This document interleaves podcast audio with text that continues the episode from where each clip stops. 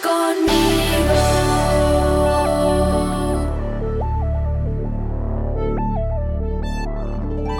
Pedro visita a un oficial del ejército. Y mientras Pedro todavía estaba pensando en la visión, el Espíritu Santo le dijo, Mira, tres hombres te buscan. Levántate, baja y ve con ellos sin dudarlo, porque yo los he enviado. Pedro bajó y dijo a los hombres, Yo soy el que ustedes buscan. ¿A qué han venido?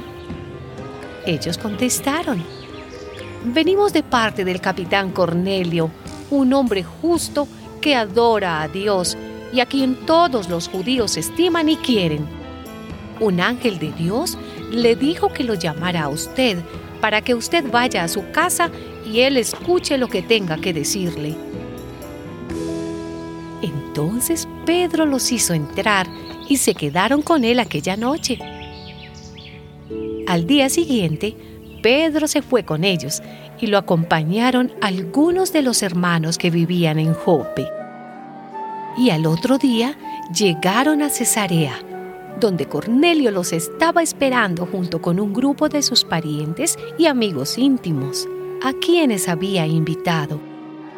Pedro entonces comenzó a hablar y dijo, Ahora entiendo que de veras Dios no hace diferencia entre una persona y otra sino que en cualquier nación acepta a los que lo reverencian y hacen lo bueno.